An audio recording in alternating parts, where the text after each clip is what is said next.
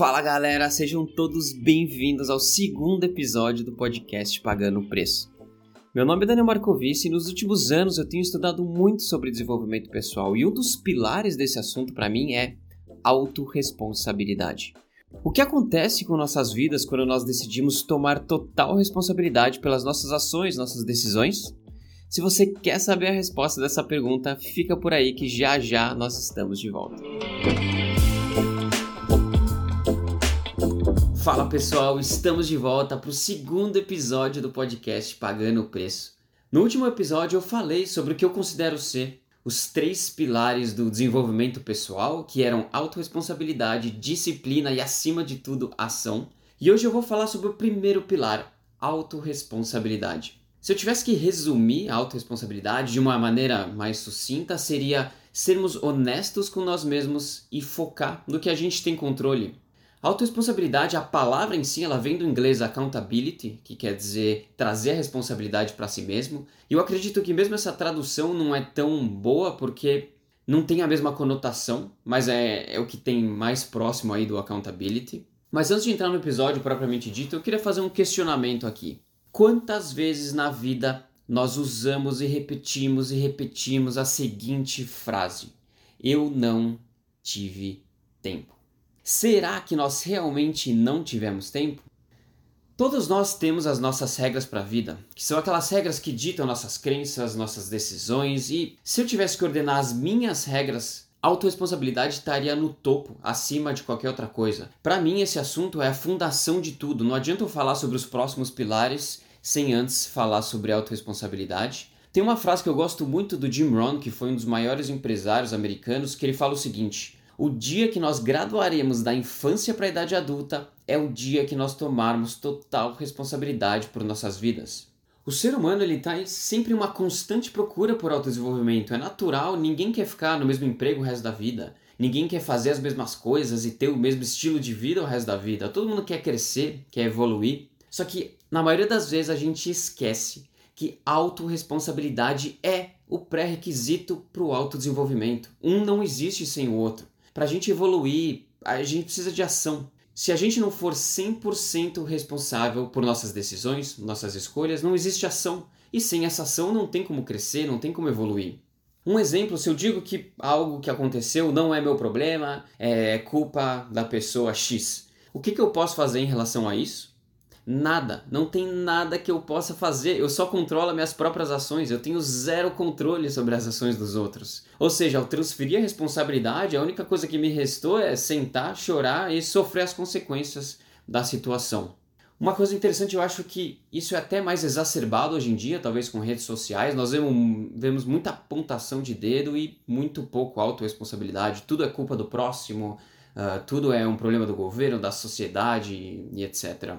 Mas, entrando na essência, o que, que é autorresponsabilidade? A autorresponsabilidade é entender que nós somos 100% responsáveis por tudo que acontece em nossas vidas e não transferir essa responsabilidade para terceiros, sejam pessoas, governos, eventos, situações. Muitas pessoas até confundem a autorresponsabilidade com julgamento, com culpa, mas eles não podiam uh, estar mais errados. A autorresponsabilidade é, na verdade, sobre escolhas e ações e não tem nada a ver com julgamentos. Se eu falhei em um projeto no trabalho, por exemplo, eu posso ser autorresponsável reconhecendo que, ok, eu não dei o meu melhor e agir para me preparar melhor na próxima vez. Se eu me envolvi em um acidente de carro, eu posso ser autorresponsável reconhecendo que, ok, o acidente não estava sob o meu controle, mas o que eu vou fazer depois do acidente para me recuperar e para que ele não ocorra novamente, isso sim está no meu controle. Então, isso é autorresponsabilidade na sua essência. É garantir que todas as nossas decisões em coisas que nós controlamos ou não são nossa responsabilidade e lidar com elas da maneira que tem que ser lidado. Um exemplo claríssimo aqui são os tempos atuais que nós estamos vivendo enquanto eu gravo esse podcast, que é o Covid-19. Nenhum de nós conseguiu prever essa tempestade aí no horizonte ou prever o tamanho desse negócio. Uh, aposto que todo mundo, que nem eu, eu pensei, ah, em dois meses tudo volta ao normal. Tava até, eu lembro que eu falei com uns amigos na época, em dois meses nós estamos de volta nas baladas e tal, mas adivinha, tava todo mundo errado. Mas, independente disso, a gente precisa continuar seguindo em frente. E, e mesmo tendo zero controle sobre a pandemia, nós ainda temos controle total sobre nossas ações e decisões em relação à pandemia.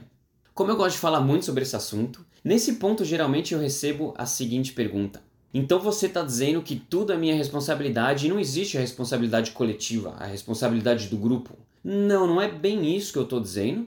Eu acredito que muitos aqui ouvindo já viajaram de avião. Vocês lembram daquela famosa instrução do avião? Antes de colocar a máscara no próximo, coloque a máscara em si mesmo. É a mesma ideia aqui. A gente pode ajudar todos ao nosso redor, mas para poder ajudar o próximo, primeiro nós precisamos nos ajudar e focar em nós mesmos. Os grupos são feitos de indivíduos e então não adianta a gente forçar a responsabilidade sobre o coletivo, ela tem que ser na verdade cultivada no nível individual para que aí sim seus benefícios se propaguem para o nível coletivo. Eu acho que a questão central aqui é a seguinte: como nós podemos tomar total responsabilidade pelas nossas vidas, só que ao mesmo tempo garantir que isso seja benéfico para nossas famílias, para as comunidades e para as pessoas ao nosso redor. Para me aprofundar nesse assunto, eu li muito sobre e alguns livros, fiz alguns cursos, podcasts, etc. E tem um psicólogo uh, muito renomado nessa área, que é o Jordan Peterson. Ele é até um pouco polêmico, pelo menos as pessoas acho que não entendem direito as ideias dele e acham ele um pouco polêmico. E por anos ele tem estudado esse assunto de responsabilidade individual versus a responsabilidade coletiva. E ele explica que o que nós precisamos fazer é começar reconhecendo quais áreas de melhoria nós precisamos trabalhar. Pode ser simplesmente aprender uma habilidade específica, uma habilidade técnica, por exemplo, para contribuir melhor em nossos trabalhos, ou algo mais geral, por exemplo, aprender a controlar nossas emoções para lidar melhor com nossos familiares, para liderar melhor pessoas no trabalho, que seja. O interessante é que uma vez que nós começamos essa jornada do autodesenvolvimento, lógico, se a gente fizer de maneira correta e consistente, é uma questão de tempo para que as nossas habilidades se expandam uh, de maneira positiva. Se nós aprendemos, por exemplo, uma habilidade técnica, ou específica, nós podemos trabalhar em mais áreas uh, no nosso trabalho. Ou seja, trabalhando em mais áreas, eu trabalho com mais pessoas e eu ajudo mais pessoas. Se nós melhorarmos, por exemplo, nossa capacidade de liderança, nós, nós podemos ajudar outras pessoas que têm os seus liderados, ou seja, eu ajudo pessoas que vão ajudar outras pessoas. Então, dá para perceber o ponto central aqui? Quanto mais nós melhoramos no nível pessoal, mais nós podemos ajudar o nível coletivo. Tem uma frase que eu gosto muito do Jordan Peterson que é a seguinte: Se você realmente quer mudar o mundo, comece limpando seu próprio quarto. Essa frase até foi mal interpretada e tirada de contexto algumas vezes, mas o que ele quis dizer aqui é o seguinte: ao melhorar nossas vidas, focando obviamente em melhorar nós mesmos. Quando a gente atingir posições mais altas na sociedade de liderança, e obviamente quanto mais altas essas posições, mais pessoas são afetadas pelas nossas decisões, a gente vai ter mais competência, a gente vai ter mais moral para tomar essas decisões que sim impactam o coletivo.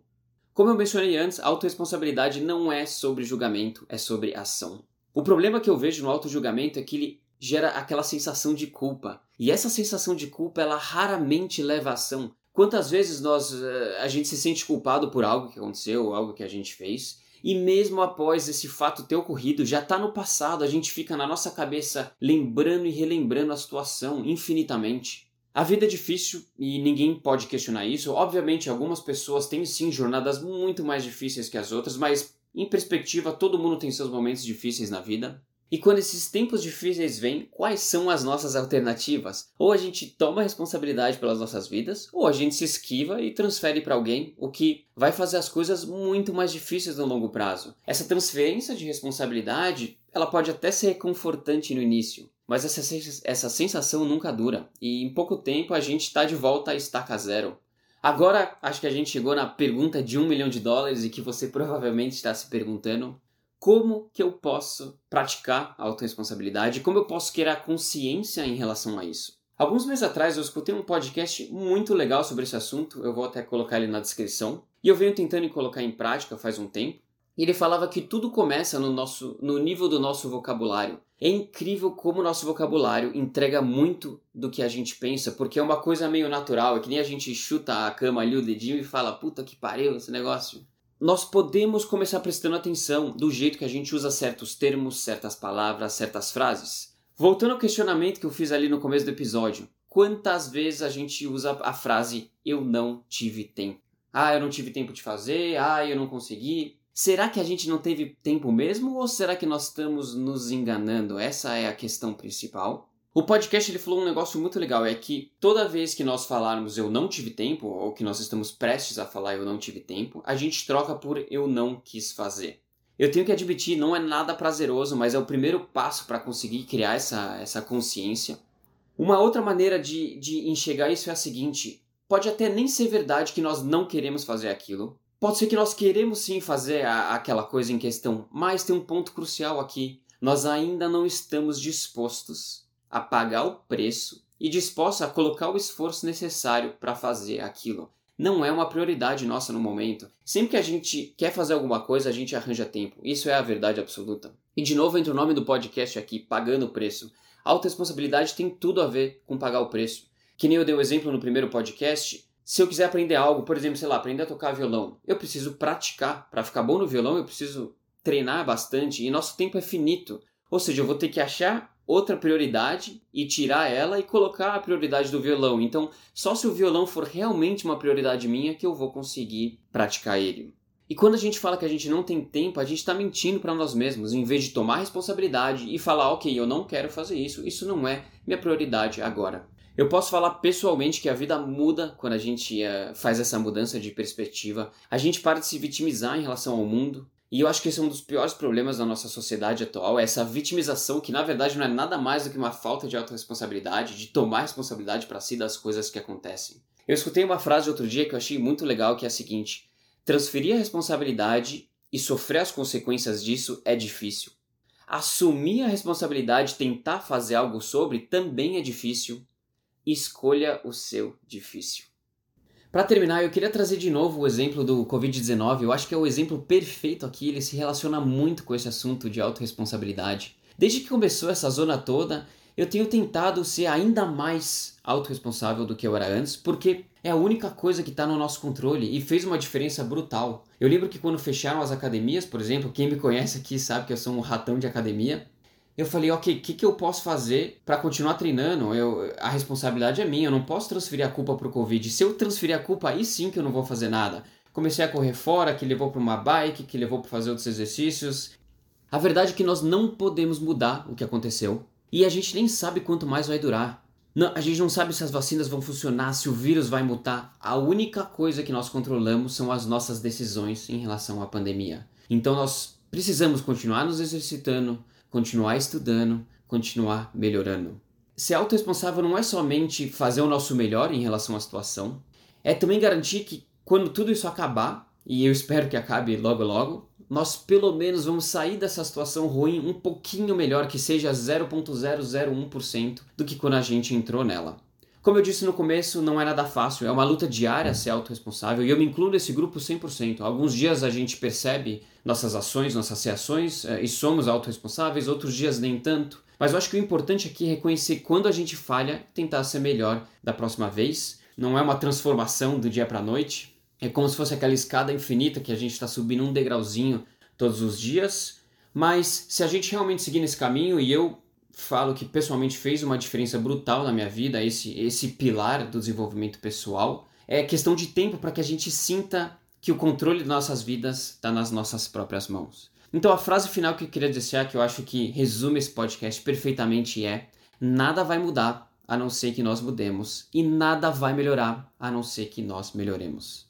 E é isso aí, pessoal. Espero que vocês tenham gostado do segundo episódio. Como eu falei, é um assunto que eu acho excepcional. Um ponto aqui, tudo que eu menciono aqui de livros, de podcasts, de cursos, eu vou colocar um link na descrição onde vocês vão poder achar todo esse material ali listado, tudo organizado. Se você ainda não deu um subscribe no Spotify, dá um subscribe aqui e manda para alguém, para familiar, para seus amigos que você acha que gostariam desse assunto ou se beneficiarão dele.